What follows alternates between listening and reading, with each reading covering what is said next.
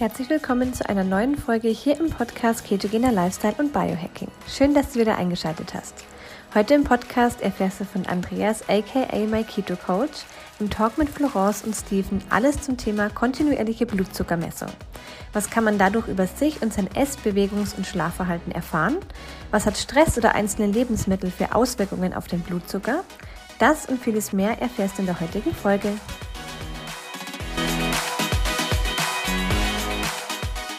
Also, ähm, da wir heute, ich würde mal sagen, drei Experten da haben, Florence, Steven, ich sage jetzt mal, ich selber auch mal Experte, ähm, der Andi, hm, finde ich es einfach mal ganz spannend, ähm, warum CGM? Also warum jetzt macht es Sinn, diese kontinuierliche Blutzuckermessung zu machen? Steven, was würdest du sagen? Du, bist, du hast deine erste Blutzuckermessung gemacht vor zwei oder drei Jahren, kann man sagen. Also schon echt lange her. Also, du wirst jetzt wissen, warum ich das gemacht habe oder warum ich das gut finde. Ja. Also, also generell so dieses Thema Stoffwechselgesundheit, Blutzuckermanagement, Kohlenhydratmanagement, Insulinmanagement, Schlaf, Immunsystem, das hängt irgendwie alles miteinander zusammen, ja. Und ähm, ich finde es super, dass jetzt mit immer neuen Gadgets und Tools man auch als Laie oder Nicht-Mediziner einfach Einblicke in den eigenen Funktionsweise des Körpers gewinnen kann. Ja? Und diese Blutzuckermessung wäre zum Beispiel ein Tool. Man kann das natürlich auch herkömmlich machen mit einem Pieksen und Blutstropfen auf dem Streifen und das dann messen und dann zahlt man für jeden Streifen extra. Oder aber halt mit sowas, mit so einem 14-tägigen Langzeitsensor, ja. Also das finde ich jetzt erstmal sehr, sehr gut, ja. Das andere ist, ähm, wenn du jetzt zum Beispiel diese mit diesem Piekser oder vielleicht bist du mal beim Arzt und morgens nüchtern, der Arzt sagt immer, man muss nüchtern kommen, dann wird dann nüchtern Blutzuckerspiegel gemessen, ja. Und das sind ja immer nur so Momentaufnahmen. Und was interessant ist, wir wissen ja, dass wir Menschen teilweise recht viel Gemeinsamkeiten haben, aber in, in manchen Sachen sind wir dann doch recht unterschiedlich. Wie beispielsweise, wenn du jetzt 50 Gramm Haferflocken isst und Florence und ich, dann reagieren unsere Körper wahrscheinlich alle so ein bisschen unterschiedlich.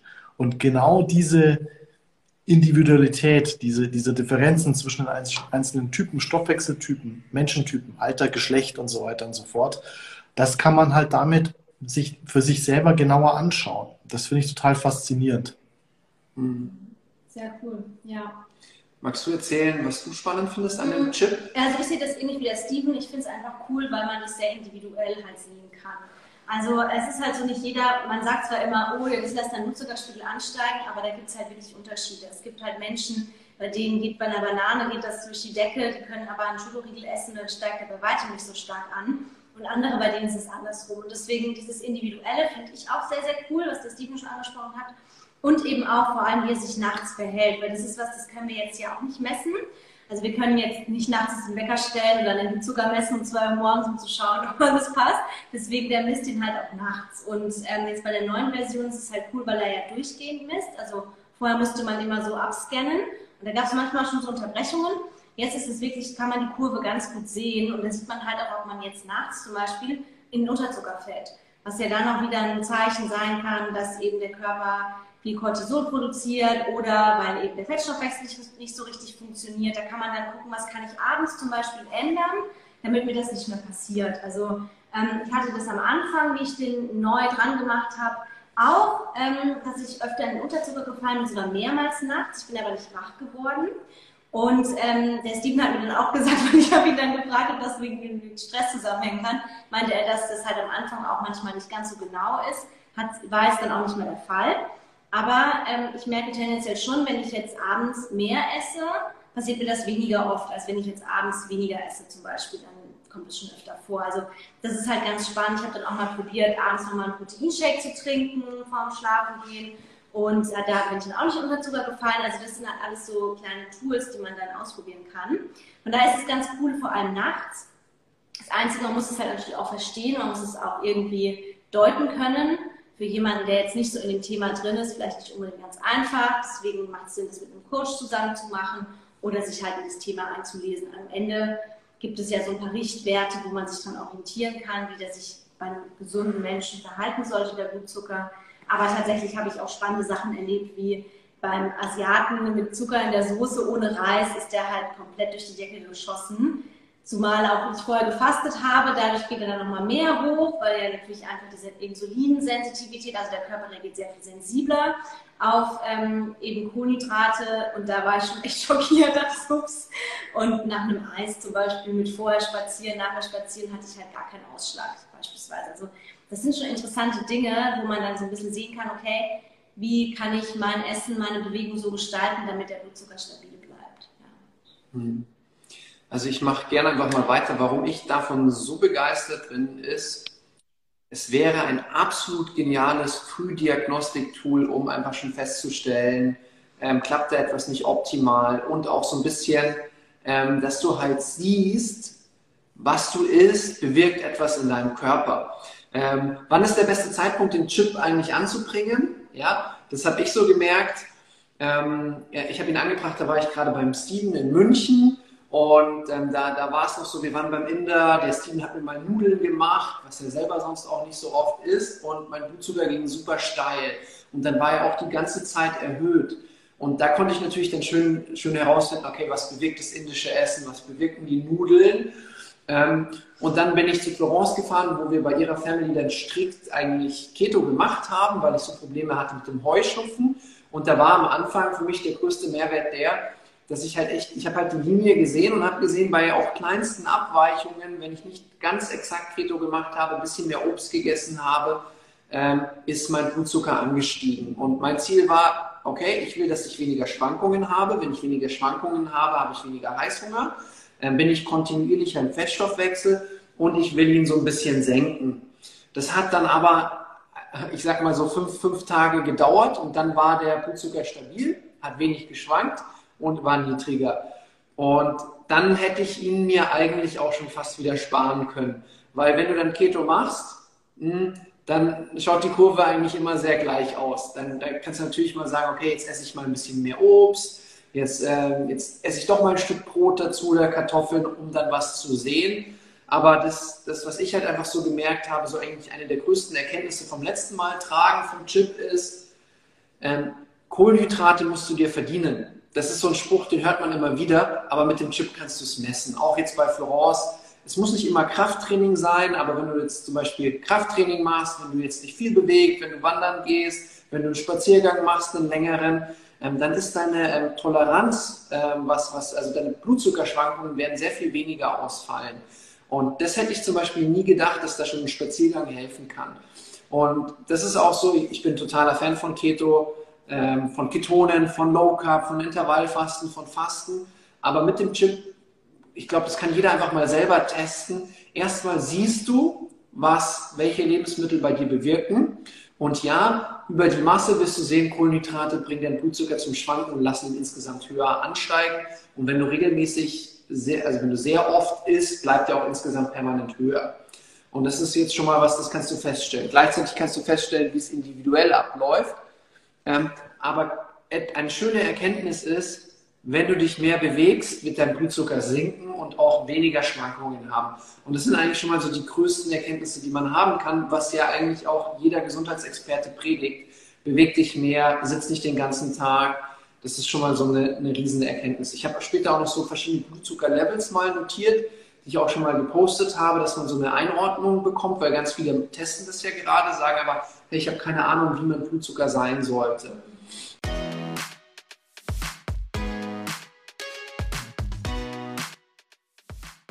Kurze Unterbrechung für ein spannendes Update. Bei den exogenen Ketonen gibt es jetzt endlich neue Sorten. Das Challenge Pack ist jetzt gemischt mit den fünf besten Geschmäckern aus den USA, halb mit, halb ohne Koffein und für Neukunden sogar mit 22% Rabatt. Du bekommst jetzt Passionsfrucht, Blaubeere, Erdbeer-Pfirsich, Heidelbeer-Acai und Limette auch im deutschen Ketone-Shop. Alles gemischt in einem Paket mit 20 Stück. Lass dir diese neuen Geschmäcker nicht entgehen und melde dich bei Florence oder Andreas über die Webseite oder über Instagram. Den Link dazu findest du in den Podcast Show Notes.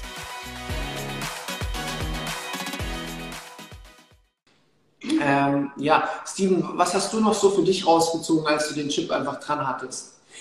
Oder was ist das für Menschen? sind so zwei Faktoren. Das eine ist halt so, jeder reagiert anders drauf. Ja? Ähm, zum Beispiel der Einfluss von Stress, also dass Stress deinen Blutzuckerspiegel ansteigen lassen kann wie ein Marmeladenbrötchen oder sowas. Ja? Also das ist echt krass. Das habt ihr wahrscheinlich auch erlebt. Das kann jetzt Stress sein, wirklich, dass du dich irgendwas aufregt oder also irgendwas wirklich stresst. Oder es kann natürlich auch körperliche Belastung sein. Ja? Der Witz, also das ist ein ganz interessanter Aspekt. Ja? Stress äh, ist, hat ja eine natürliche Funktion, kämpfen oder fliehen. Ja? Also es ist eigentlich ein Überlebensmechanismus von uns.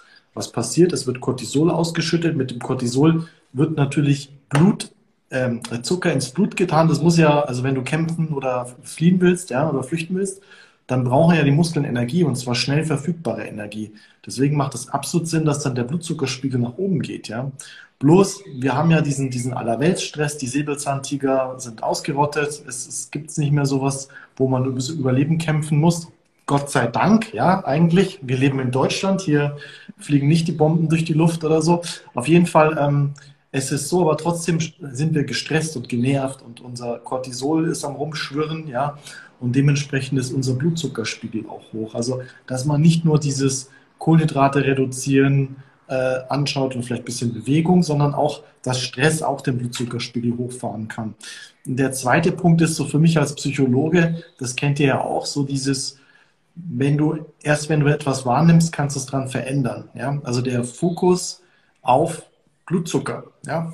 Und wenn du dann noch eine grafische Rückmeldung hast oder im Sinne von Zahlen, ja, das kennt ihr vielleicht auch so, oh, jetzt bin ich wieder bei 120, jetzt esse ich ein bisschen weniger oder jetzt gehe ich mal nochmal Treppen steigen, damit der wieder runtergeht oder so. Also es ist so ein bisschen wie so ein, wie so ein Computerspiel, ja, so anstatt den Pac-Man da irgendwie die Pillen fressen lassen im Labyrinth, schaut man halt, dass die Blutzuckerkurve nach unten geht, ja. Also so manche, also manche Leute triggert das total, ja. Das ist genauso mit dem Aura-Ring, wenn man dann seinen Sleep Score hat oder seinen Aktivitätsdingens und das wird dann dargestellt von 0 bis 100 und dann dann hat, haben wir mal irgendwie eine schlechte Nacht gehabt mit, keine Ahnung, 67 oder so, ja. Und denkst du, oh, heute gehe ich mal früher ins Bett und mach mal relaxed, ja. Und so hast du halt immer so ein Feedback und kannst halt dein Verhalten ändern. Und das funktioniert eigentlich sehr, sehr gut. Für die meisten ist es auch motivierend. Mhm. Das stimmt, ja. Also das mit dem, mit dem Stress finde ich nämlich spannend, weil zum Beispiel so ein Hit-Training oder sowas, also wirklich so ein Sprint-Training, also ich hatte den ja auch schon mal dran und es ist einfach so, wenn ich dann gesprintet bin, auch ein so intensives Training gemacht habe, dann ist der wirklich auch, obwohl ich sogar nüchtern war teilweise und auch gar nichts ähm, mit Kohlenhydraten gegessen hatte, ist der auf 180 oder so hoch, aber dann direkt wieder abgefallen. Das ist mhm. halt so dieser kurzfristige Stressor, der ja an sich in dem Moment nichts Schlimmes ist, weil es ist ja ein kurzfristiger Stress für den Körper, der baut sich ja wieder ab, aber so eben langfristige Stressoren, wie wir, wie wir sie eben ausgesetzt sind, auch chronischer Stress, der hat eben dann schon Einfluss auf den Blutzucker. Und das stelle ich halt bei so intensiven Trainingseinheiten fest, dass der da schon nach oben geht. Jetzt beim Spazierengehen würde er eher nach unten gehen oder auch so ein leichtes Ausdauertraining oder sowas oder bleibt stabil. Also da ähm, gibt es schon Unterschiede auch im Training. Das ich, fand ich auch mal super spannend, das einfach zu sehen. Und dann ist er wirklich komplett wieder auf ein normales Level ähm, gesunken. Und ähm, ja, mir hat es aber halt auch gezeigt, weil ich habe ja dann auch mal Kohlenhydrate gegessen, ist er nach oben gegangen bei manchen mehr, bei manchen weniger, also ähm, war unterschiedlich. Aber ich habe mir dann gedacht, okay, der ist jetzt angestiegen. Ich habe eine Pizza gegessen, hier in Italien ist er angestiegen, dann ist er wieder abgefallen. Dann dachte ich mir, okay, ich bin jetzt so, ich kriege jetzt dann keinen Heißhunger, wenn ich, wenn ich dann wieder niedrigen Blutzuckerspiegel habe oder habe dann das Bedürfnis wieder zu essen. Aber viele kriegen ja dann dieses Bedürfnis und essen dann wieder was und da steht einfach die Kurve den ganzen Tag so aus, und dann denke ich mir halt, okay, das ist einfach ein bisschen too much. Also das ist zu viel Insulin, was da immer hoch und runter fährt und was da ausgeschüttet wird. Und ähm, wenn das einmal passiert, mal danach war er wieder stabil, aber bei manchen ist das halt permanent der Fall. Und wenn man das sieht, finde ich das schon irgendwie manchmal so für einen selbst auch erschreckend, wenn man dann überlegt, wow, wie hoch der jetzt ansteigt, wegen was, was eigentlich wir denken, okay, so eine Pizza, ich meine, ich esse nicht jeden Tag, aber viele essen das halt jeden Tag oder, ja, oder mehrmals am Tag. Also das ist dann schon, finde ich, sehr spannend zu sehen. Mhm. Also jemand, der jetzt wirklich sagt, okay, er weiß, ich habe gerade eine ungesunde Ernährung am Start und ich möchte was ändern. Ich glaube, für den kann es super motivierend sein, dass er sieht, okay, sein Blutzucker ist insgesamt erhöht, er schwankt die ganze Zeit. Ich habe das Ziel, ähm, dass er weniger schwankt und dass er insgesamt tiefer runtergeht. Und dann hast du sowas, ja, man nennt das ja Biofeedback. Also wirklich dein eigener Körper zeigt dir, wie du drauf reagierst und du machst sichtbar, dass du dir, wenn du einfach verstanden hast, wie Blutzucker funktioniert, dass es stabiler, weniger Schwankungen oder dass, wenn er mal steil hochgeht, dass er schnell wieder runterkommt, aber du nicht im, im, im Tiefflug bist und dann in den Unterzucker fällst, sondern dass du halt dann, es geht hoch, dann geht es wieder runter und dann pendelt sich wieder ein. Dass du einfach so ein paar Faktoren an der Hand hast, die du kontrollieren kannst. Mhm. Also was ich auch, was ich auch cool finde, ist ja, dass der Pfeil, der das auch anzeigt, wie schnell er ansteigt. Also das ist auch, das deutet man gar nicht mit, aber ich habe jetzt dieses Mal sehr stark darauf geachtet. Wenn der steil nach oben äh, zeigt, dann weißt du, der steigt gerade richtig steil an. Wenn er nur so schräg ist, dann steigt er nicht so steil an. Und das ist, finde ich, auch ein cooler Indikator. Oder er kann ja auch ansteigen, wenn der Pfeil so ist aber halt dann sehr konstant. Ja? Und das finde ich auch ein cooler Indikator, um zu sehen, boah, jetzt steigt der richtig hoch oder fällt rasant wieder ab. Mhm. Habt ihr eigentlich noch die App damit, also der, der Sensor, die Daten, wenn die drei, vier Monate alt sind, dann sind die nicht mehr drin in der App, aber habt, könnt ihr das mal ans, ans, ans Handy halten irgendwo? Äh, an die Linse? Weißt du, was ich meine? Die App selber. Die App selber. Die Verlaufs. Ja, jetzt bei mir nicht, weil ich bin ja, ich bin ja jetzt gerade am, am Handy. Ja, ja, stimmt ob ich die noch habe. Aber genau. dass die Leute es ungefähr sehen, wie das ungefähr ausschaut. Ich habe ja. gar nicht mehr. Also eine Grafik. Der, aber wir können was posten danach in die Story. Der, der Sensor berechnet auch so in etwa auch den, den sogenannten Langzeitblutzucker. Ist auch ganz interessant, ja. Also 14 mhm. Tage sind da anscheinend ausreichend. Das ist halt jetzt auch mal eine Schätzung, ja. Was ich jetzt dazu sagen muss, also das Gerät ist, ist jetzt auch nicht hundertprozentig genau. Ja. Also genauer ist natürlich schon im Blut, ja, weil das Gerät misst den Gewebeblutzucker, nicht den Blutblutzucker so gesehen. Aber es ist auf jeden Fall schon mal eine, eine über, also mit der Verlaufsmessung sehr, sehr informativ und es hat, gibt halt schon eine, gute, gute Richtung an. Ja? Und ähm, ja, was ich noch sagen wollte, was Florence gesagt hat, das ist ganz interessant. Da sagen wir noch, man ernährt sich so wie die meisten so, irgendwie Semmel zum Frühstück, dann mit ins Büro, dann da noch irgendwie ein Döner oder eine Pizza und, und, dann, und dann noch einen Kaffee und Kuchen am Nachmittag und dann kann man richtig sehen, wie das immer so krass nach unten und nach oben geht, ja. Und wenn es so nach unten geht, wenn du dann Unterzucker kommst, ja, und das Insulin presst so richtig den Blutzucker nach unten, dann weiß man, dann weiß man auch, warum man dann auf einmal so müde ist, ja, dieses Fresskoma und so, ja. Und dann kann man diese, diese, diese Auf- und Ab, Berg- und Talfahrt, Gipfel- und Bergfahrt, naja, ihr wisst schon, was ich meine, kann man da halt dann ganz gut irgendwie nachvollziehen. Und wie gesagt, über diese visuelle Rückmeldung hat man dann die Motivation, ein bisschen was zu ändern, ja. Hm, sehr cool. Ich würde mal ganz kurz einfach für, weil ich weiß, viele Menschen wollen das machen und die brauchen immer so ein bisschen Orientierung. Ich suche gerade was raus. Ähm, die brauchen immer so ein bisschen Orientierung. Ähm, können wir mal einfach durchgehen und ähm, vielleicht kannst du auch was ergänzen, Steven oder Florence. Also ich habe mir einfach mal notiert, wie sollte der Blutzucker ideal sein nach dem Essen? Und da war so zwischen 100 und 140 Milligramm. Also ideal, ja, wie definiert man ideal? Ideal würde ich mal sagen, dass du nicht krank bist. Also das heißt, dass du keine Insulinresistenz hast, noch nicht zum Diabetes neigst und vielleicht auch schon so ein bisschen Biohacking-mäßig Lust hast, deinen Fettstoffwechsel zu trainieren. Und dann sagt man, okay, du isst was.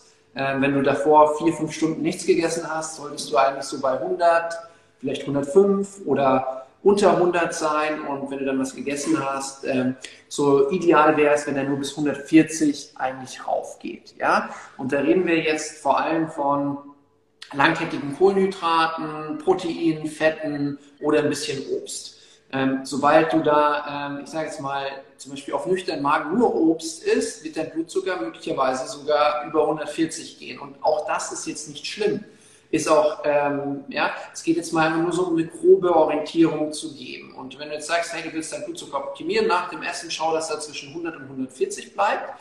Und wenn das nicht der Fall ist, Florence hat ein paar Tipps gleich, äh, in welcher Reihenfolge du Lebensmittel essen kannst dass wenn du zum Beispiel Obst isst oder Kohlenhydrate oder Tiramisu als Beispiel, wie du es vielleicht doch schaffen kannst, wenn du die Reihenfolge beachtest, dass er auch unter 140 bleibt. Ja? Ähm, Tiramisu wird schwierig. Tiramisu wird schwierig, aber man könnte es mal Also bei dem Eis hat es geklappt, deswegen von daher, das erzähle ich euch gleich. Genau, also da, wenn ihr wissen wollt, also wir zum Beispiel sind gerade in Italien ähm, und weichen auch ab und zu mal vom Keto-Lifestyle ab ähm, natürlich nur wegen den Forschungszwecken, ja. Nicht, weil es uns schmeckt. Ja, aber für euch opfern wir uns. Nein, Spaß beiseite. Also nach dem Essen zwischen 100 und 140 Milligramm pro Deziliter. Ähm, manche messen in, in, in, Millimol pro Liter. Ähm, da einfach eine Umrechnungstabelle nehmen, so ungefähr mal 20. Da ist man dann auch schon in der richtigen Richtung. Ähm, genau, ja, das müsste hinkommen. Genau, aber am besten eine Umrechnungstabelle nehmen. Morgens sagt man, wäre eigentlich ganz gut, wenn er zwischen 70 und 90 wäre. Und da ist es aber immer so der Fall, zum Beispiel, wenn der Schlaf schlecht war oder du ein höheres Stresslevel hast, wird er deutlich höher sein. Ja, da spielt dann das Cortisol, erhöht dann auch wieder den Blutzucker. Genau, in der Nacht ist jetzt, eine groß, ist jetzt ein großer Rahmen vorgegeben zwischen 70 und 140. Das ist tatsächlich ein großer Rahmen, aber das ist in Ordnung. Also da würde ich mich auch nicht verrückt machen. Ähm, nur was halt, wenn du durchschlafen willst, also zum Beispiel Florence hat gesagt, sie ist nachts nicht in den Unterzucker gefallen. Äh, Florence schläft eigentlich immer. Ich bin aber nie wach geworden. Immer die Schoki neben dem Bett, alles gut. Ja, also die schläft immer wie, wie, wie, wie, weiß nicht, wie, keine Ahnung was, die kriegt gar nichts mit. Winterschlaf, ja. Ja, aber wenn sie in den Unterzucker fällt, ist die Wahrscheinlichkeit trotzdem sehr hoch, dass sie weniger Tiefschlaf hat. Also auch das kannst du schon mal einfach da ähm, rausziehen und Tiefschlaf ist super wichtig für die körperliche Regeneration. REM-Schlaf, also Rapid Eye Movement Schlaf für die geistige Regeneration. Dann Steven werden wir bald mal über dieses Teil hier sprechen, über den Schlaftracker. Ganz viele wünschen sich das schon, weil sie sagen, Andi, was hältst du davon? Wie setzt du den ein? Was für Werte schaust du dir an? Das ist aber ein extra Thema. Aber ja, auch mit dem Blutzuckermesser kannst du eben schauen, hey, falle ich vielleicht aus dem Tiefschlaf raus? Und da hat ja Florence auch schon einen Tipp gegeben, okay, ähm, bei ihr zum Beispiel etwas, was viele Coaches nicht empfehlen. Die sagen, hey, schau, dass du vom Schlafen gehen ähm, zwei, drei Stunden, vier Stunden vorher nichts isst. Ist so eine gängige Empfehlung, die oft gegeben wird. Ähm, bei ihr ist der Fall, abends viel essen ist hilfreich und ähm, vielleicht sogar abends noch einen Proteinshake oder einen Joghurt mit Protein hilft ihr, dass sie besser durchschläft, beziehungsweise einen konstanten Blutzucker hat und nicht in den Unterzucker fällt. Ja? Aber sagen wir mal so in der Nacht zwischen 70 und 140, Blutzucker fängt an so ab unter 60, kann man sagen. Ja, Unterzucker, ja. Äh, Unterzucker, Unterzucker. Unterzucker, genau. Ja. ja. Wolltest du noch was ergänzen? Nee, wollte ich nicht. Ich wollte nur sagen, ich war auch manchmal laut App ähm, tagsüber irgendwie extrem im Unterzucker und ich habe aber keinen Unterschied gemerkt. Also, habt, ihr, war, hab, habt ihr in der Phase, habt ihr da auch exogene Ketone mal am Abend probiert, wie die den Blutzuckerspiegel variieren? Hm, habe ich tatsächlich nicht, nee, weil bisher haben die mich immer sehr wach gemacht abends, deswegen habe ich mich nicht getraut, aber ähm, wäre auch spannend auf jeden Fall. Gibt es auch ohne Koffein? Ja, ohne Koffein. Aber ist auf jeden Fall auch spannend, das zu sehen, mhm. weil der exogene Ketone tendenziell auch Blutzucker senken wirken. Ähm, kann man da schon auch wahrscheinlich einfach dafür sorgen, optimieren ja auch die Tiefschlafphasen, dass vielleicht der Blutzucker steigt. Das wir auch nicht testen können. Also ich weiß, dass äh, Steven, du kannst ja mal berichten, dass du halt auch empfiehlst, manche nehmen ein halbes Sachet auch nur, dass sie dann eben nicht, weil manchmal durch Ketone man auch mehr auf Toilette muss, aber abends direkt vom Schlafen gehen. Berichte du doch gerne mal von deinen Erfahrungen, was das äh, mit dem Schlaf macht. Also ich habe halt ein paar, also ich mache auch Schlafcoaching, Schlafoptimierung, habe natürlich auch viele Kunden, die mit, mit dem Schlaf zu kämpfen haben. Der Schlaf hängt ja mit allem zusammen, was so im Körper und im Gehirn passiert. Das heißt, wenn man es schafft, den Schlaf zu verbessern, wird alles besser fast, ja. Andreas, du kennst es vom Functional Training. Wenn du stärker im Deadlift und in der Kniebeuge wirst, dann wirst du als Gesamtmensch einfach stärker und besser, ja. Also ja. brauchst genau, also immer so ein gut, guter Gradmesser, ja, weil das ist halt so ein, so ein Faktor, der ganz viele andere Sachen positiv wie negativ beeinflussen kann, ja. Und bei diesen Leuten, die so ganz wenig Tiefschlaf haben, ja, die oft aufwachen. Einfach deswegen, weil sie gar nicht wirklich im Tiefschlaf sind, sondern eher in so einer Leichtschlafphase, ja.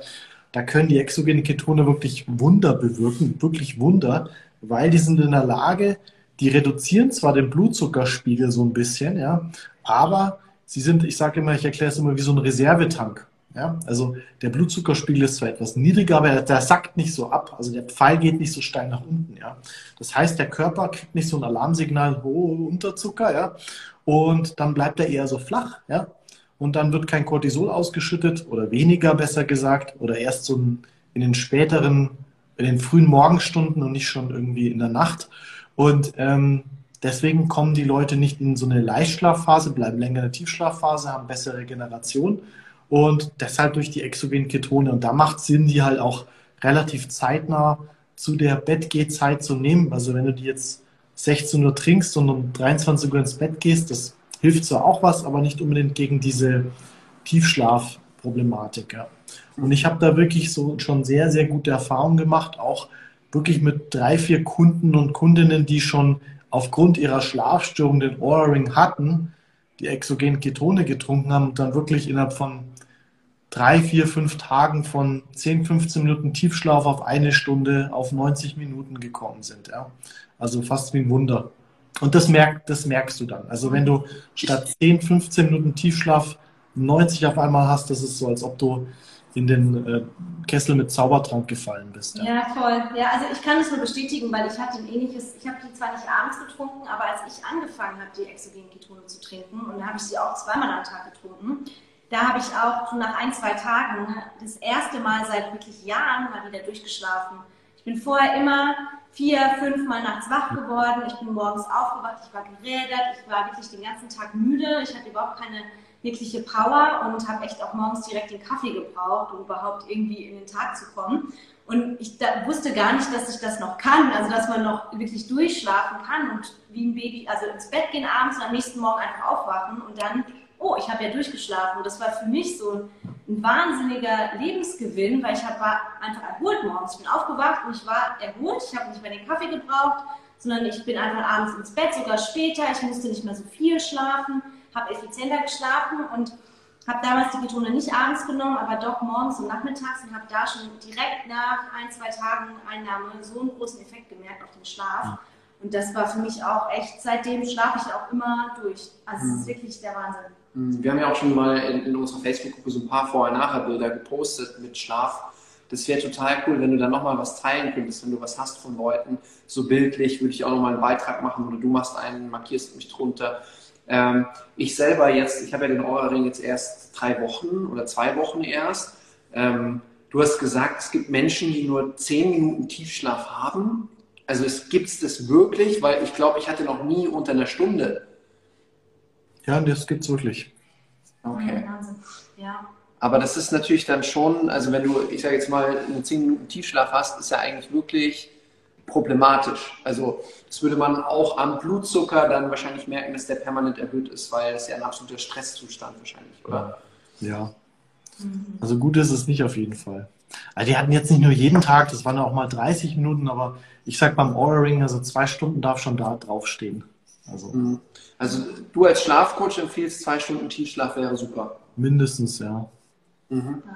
Und also die, die, anderen Faktoren sollten auch passen, aber so zwei Stunden ist, glaube ich, ein ganz guter Wert. Also ab, ab da ist es dann okay. Okay. Ja, also spannend zu wissen. Ich habe noch zwei Punkte, so Stoffwechsel, also Blutzuckerbereiche, die empfehlen, äh, empfohlen werden. Und zwar einmal für Fettabbau und einmal für Muskelaufbau. Ganz viele reden ja immer nur ähm, von Kalorien, ist auch eine Methode, um zu sagen, hey, ich möchte abnehmen oder ich möchte zunehmen. Äh, ich glaube, wir alle drei äh, wissen natürlich von der Bedeutung der Kalorien, sagen aber auch, hey, dein Blutzucker und auch dein Insulinlevel ist super entscheidend, auch ähm, was in deinem Körper passiert, nämlich auch die Hormone. Also genauso wie durch den Tiefschlaf Insulin abgebaut werden kann, HGH, Human Growth Hormon ausgeschüttet. Das sind ja anabole Hormone und auch fettabbauende Hormone, die daran beteiligt sind. Gibt es auch beim Blutzucker eine Empfehlung. Also man könnte auch sagen, hey, ich vergesse mal die Kalorien. Ich gucke mal, wenn ich Fett abbauen will, dass mein Blutzucker die meiste Zeit zwischen 80 und 120 sich befindet. Und dadurch wird eine höhere Sättigung eintreten, dadurch wird weniger Insulin ausgeschüttet, dadurch hast du weniger anaboles, also aufbauendes Hormon Insulin da. Ähm, kannst aber zum Beispiel trotzdem hart trainieren und dann zum Beispiel nach dem Training etwas mehr Kohlenhydrate essen. Dein Blutzucker wird nicht ansteigen und vielleicht auch insgesamt die Menge etwas erhöhen und kannst deswegen trotzdem Muskeln aufbauen und Fett verbrennen, allein durch diesen Faktor. Und du kannst es wieder messen, wie dein Körper darauf reagiert. Ähm, kannst schauen, okay, wie viel Obst kann ich zum Beispiel nach dem Training essen, um ein bisschen Insulin zu triggern. Ja? Und kannst es wieder genau anschauen. Aber Fettabbau zwischen 80 und 120 Milligramm pro Deziliter. Muskelaufbau, ja, also sagen wir jetzt, du willst wirklich Balken, sagt man, ja, im Fitnessbereich, ähm, also wirklich Masse auf deinen Körper packen, wäre es nicht verkehrt, zwischen 100 und 140 dich zu befinden. Wenn du wieder über 140 gehst, also dein Blutzucker richtig nach oben schießen lässt, dann bekommst du wieder hoch, runter, Unterzucker. Das bringt den Körper auch wieder aus der Balance und wenn dann natürlich zu viel, der Blutzucker zu hoch ist, was macht der Körper mit überschüssigen Energie? Er baut natürlich wieder übermäßig viel Fett an. Also das sind auch nochmal zwei schöne Bereiche, wo man gucken kann, hey, befinde ich mich in denen, wenn ich Fett abbauen will? Befinde ich mich in denen, wenn ich äh, Muskeln aufbauen mag? Ja. Ich habe hier jetzt noch, ich weiß nicht, ob das wird dann bei mir angezeigt, das ist eine Frage, mein Mann steht nachts auf, weil er Hunger hat und isst dann, manchmal sogar mehrfach. Überlegen inzwischen, ob es nicht am Blutzucker liegt, naheliegend, oder? Ja, naheliegend. Also da kann ich halt zu so einem Sensor einfach mal empfehlen, weil dann kann man nämlich schauen, was nachts passiert und wahrscheinlich ist es so, dass bei deinem Mann der Blutzuckerspiegel echt krass abfällt, wahrscheinlich so auf irgendwas zwischen 60 und 80. Ja, vielleicht noch niedriger. niedriger. Und dann ist es halt so richtig so ein Heißhungersignal und dann wacht er auch, auch auf. Ähm, ja, genau. Mhm. Hier die nächste Frage. Ja, gerne. Also wir können jetzt eigentlich uns nur noch Fragen schnappen, weil wir haben jetzt eine kleine Einführung gegeben. Ähm, welche Messmethode empfiehlt ihr für den Start ins Beobachten des Blutzuckers? Blut oder eben eure Messmethode. Also es ist nicht unsere Messmethode, aber diese, also jetzt, ich sage ganz klar, ähm, für mich diese Blutzuckermessung mit den Pieksen ist für mich jetzt persönlich relativ uninteressant. Kann man mal machen, um einfach mal zu schauen. Aber sobald ich natürlich sehe eine Grafik, wie er sich verhält, wie er verläuft, kann ich daraus viel, viel, viel mehr beobachten und ich hätte auch keine Lust, mich dauernd den Finger zu stechen. Also das ist jetzt so meine Meinung. Ähm, ist nicht ganz so genau ähm, im Gewebe, aber du kannst natürlich trotzdem sehr viel rauslesen. Nämlich, steigt er an, fällt er ab, auf welchem Level befindet er sich die ganze Zeit? Steven, bist du da anderer Meinung? Weil nee, also wenn ich nicht Nein schreie, Okay. Also ich, bin, ähm, ich finde halt so zum Start an sich ein sehr, sehr guter Indikator ist sowieso immer der nüchtern Blutzucker. Also wenn man den gleich morgens misst, das kann man auch mit diesem Piekser machen. Finde ich, ist das auch immer schon, wenn man das über mehrere Tage macht, auch immer schon ein guter Indikator. Genauso zwei Stunden nach dem Essen, weil da sollte idealerweise wieder unter 100 sein. Kann man schon ein bisschen schauen, okay, passt da alles auch mit dem Insulin oder man da vielleicht schon so ein bisschen Insulinresistenz. Aber an sich, wenn man es ganz genau wissen will, dann finde ich auch, so einen permanenten ist halt doch irgendwie entspannter, weil man es halt immer sieht. Und ich habe jetzt auch eben ein Bild rausgesucht, wie das ausschaut. Also tatsächlich habe ich hier mal das Beispiel von der Pizza genommen, weil ich glaube, das ist einfach spannend. Also hier sieht man dann, das war kurz nachdem ich die Pizza gegessen habe. Also da sieht man halt, gespiegelt. Ist, schon, ist gespiegelt, sind 175, also es ist schon im gelben Bereich. Und äh, dieser kleine Pfeil steigt, zeigt Stein nach oben. Geh mal von der anderen Seite und ich drehe das im Bildschirm, dann sieht man es, glaube ich, ah, okay. richtig. Nee, er kommt, geh mal richtig drüber. So. Jetzt, Jetzt halt so sieht man es, genau. Ja. Also da sieht man halt der Pfeil, der steigt halt steil nach oben. Das heißt, da war ein steiler Anstieg, ups. Und entsprechend ist er danach halt auch ähm, ziemlich ähm, stark abgeflacht, aber tatsächlich auch ähm, nicht den Unterzucker bei mir, aber da war schon ein kurzer, kurzzeitiger Anstieg. Und das Spannende war eben, ähm, wir waren dann abends nochmal essen, also an einem anderen Tag. Und das ist jetzt eben so, was ich sage, dieses Nährstofftiming, was halt super spannend ist im Bereich Blutzucker. Also einmal ist es ja so, haben wir gesagt, Bewegung kann den Blutzucker senken. Das heißt, ähm, wir sind in dieses Restaurant gelaufen, das waren ungefähr 40, 45 Minuten. 50 Minuten sind wir, sind wir hinspaziert. Genau, ja. und dann ähm, ist es halt spannend, wir haben gestartet mit Salat, also Ballaststoffe, Gemüse zum Start Anschließend gab es Fett und Protein, also es war tatsächlich ein Lachs mit äh, Gemüse, Olivenöl, also war auch gut Fett mit dabei. Und ähm, danach gab es ein Eis.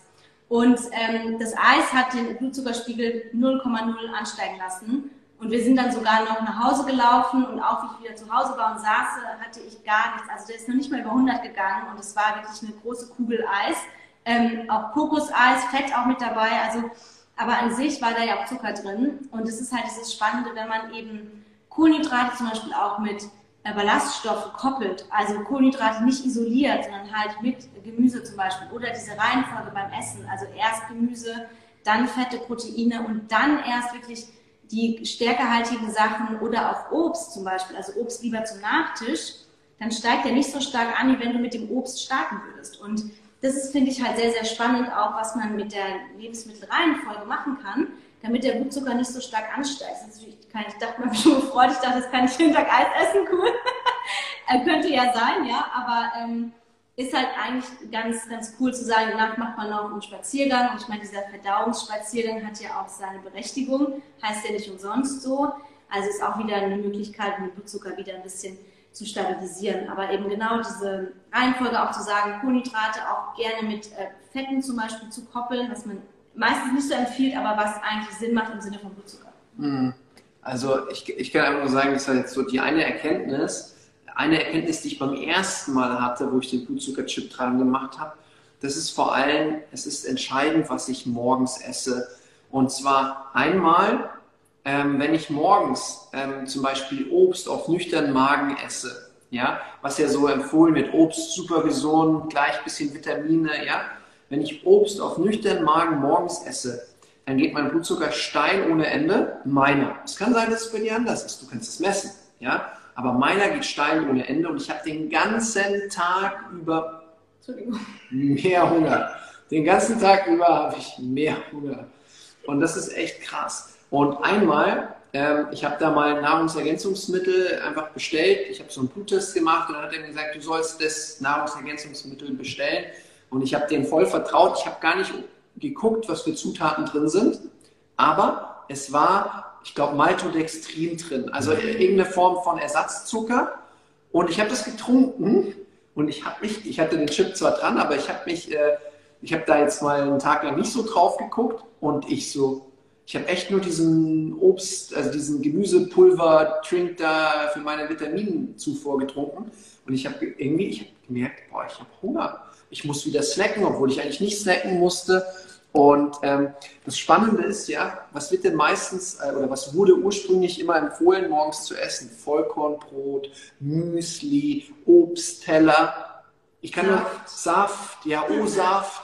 Ich kann sagen, hey, mach genau das Gegenteil. Mhm. Ess Protein und Fett zum Frühstück und du wirst den ganzen Tag weniger Hunger haben und einen stabileren Blutzucker ich habe es zumindest für mich gemessen. Ich verstehe äh, sehr viel von Biochemie. Ich habe das geliebt im Studium und Physiologie. Und ich kann sagen, es macht total viel Sinn. Aber auch da wieder, was ist das Schöne an dem Tool? Du kannst es selber messen und schauen, wie es bei dir ist. Ja. Also ein sehr individueller Ansatz. Jetzt nochmal so die Hard Facts. Also ich, ich habe ja auch gesagt, ich tue mir mal so ein Ding hier jetzt gleich implantieren. Ja. Ähm, also wir nutzen Freestyle Libre. Das ist Nummer drei. Da ist der Vorteil, dass der relativ klein ist und kostet leider 60 Euro für 14 Tage. Also der, der Sensor hält ziemlich genau 14 Tage. Der ist so programmiert. Ähm, ich finde den Tragekomfort sensationell gut. Ich kenne auch nur den Libre 2 und da war das auch schon gut. Also irgendwann merkt man, man, man kann da drauf schlafen. Also gar keine Probleme, wie so ein Pflaster eigentlich, ja. ja. Und ähm, also ich finde das sensationell gut, ja. Ähm, genau, da kommt die Frage, wo kriege ich es, was kostet es? Also der Hersteller, ich bin jetzt nicht mit dem assoziiert, Abbott heißt der, ja, Freestyle Libre, genau. Und das ist dann so ein, so ein Applikator. Sieht aber komisch aus hier. Genau, Leon, hey, liebe Grüße, sie sagt doch, geht doch vom Preis. Ja, also es ist, ist immer die Frage, halt, bist du jemand, der gerne in seine Gesundheit investiert? Wir sind ein bisschen verrückt, was das betrifft. Wir machen das ständig. Für uns ist das so, ja klar, mache ich. Ja, also Meiner Meinung nach, äh, wenn wir das Gesundheitssystem revolutionieren wollen, dann sollte jeder ähm, alle fünf Jahre mini, mindestens einfach einmal so einen Chip bekommen und den dran machen, weil du so viel schon in der kurzen Zeit. Oh, Steven, Steven macht ihn dran. Blub. So ist es. Genau, er kommt hinten an den hinteren Arm. Ich habe zwischendrin auch, also mir hat er manchmal ein bisschen wehgetan, muss ich sagen. Äh, ich habe auch eine Kruste jetzt, vielleicht habe ich ihn zum Schau reingeballert, ich weiß es nicht. Ähm, also ich muss sagen, äh, also ich spüre jetzt auch so einen leichten Stich. Ähm, bei, dem, bei den anderen Freestyle 2 äh, war das jetzt nicht so der Fall. Ja, das ist spannend. Also wenn ich jetzt hier blass werde und blutend umfall, dann würde ich eher zum Freestyle Libre 2 raten. Nee. Das erste Mal, wo ich den dir reingemacht habe, hast du ganz schön draus geblutet, gell? Ja, also, jetzt, also die zwei, wir machen jetzt einen. Aber, also ich finde auch den kleinen tatsächlich bisschen besser. Der andere war schon sehr, sehr groß, ist jetzt auch ein bisschen dezenter. Nein, also ähm, das, es, es tut nicht weh. Also die erste, ich habe das jetzt, ich glaube, das ist jetzt mein vierter Sensor, dritter oder vierter, ja. Und ja. die anderen, da habe ich gar nichts gemerkt. Das war, als ob man ein Pflaster aufklebt. Jetzt habe ich so einen leichten, ich habe es aber auch mit Schmackes dran, ja, damit es gut hält, ähm, an meine stahlharten Trizeps, ja. Auf jeden Fall, ähm, das hat jetzt ein bisschen so ge ge gezogen, aber jetzt ist es schon wieder weg. Mhm. Also jetzt einfach nur bei, bei Florence muss man dazu sagen, die hat auch echt die falsche Stelle erwischt. Ziemlich genau auf den Trizepsmuskel, deswegen jedes Mal beim Training war das dann doch ein bisschen beansprucht. Okay. Aber genau, und dann gibt es halt so eine App, wo man das, die man runterladen kann. Es dauert 60 Minuten, bis der Sensor aktiviert ist. Und dann kann er messen. Und ähm, Stephen hat es dann mir auch schon cool gesagt, weil ich am Anfang noch ein bisschen panisch wurde, weil bei mir doch die Werte sehr unregelmäßig waren dass der am Anfang ein bisschen braucht, bis er sich einberuft und war dann tatsächlich auch der Fall. Das hat sich dann relativ schnell normalisiert. Ich bin so, ich mache mich dann recht schnell verrückt, wenn ich sowas sehe, denke ich gleich, irgendwas stimmt nicht mit mir. Ähm, habe dann auch schlecht geschlafen, weil ich irgendwie dachte, nein, was passiert? Schau, das ist der Unterschied.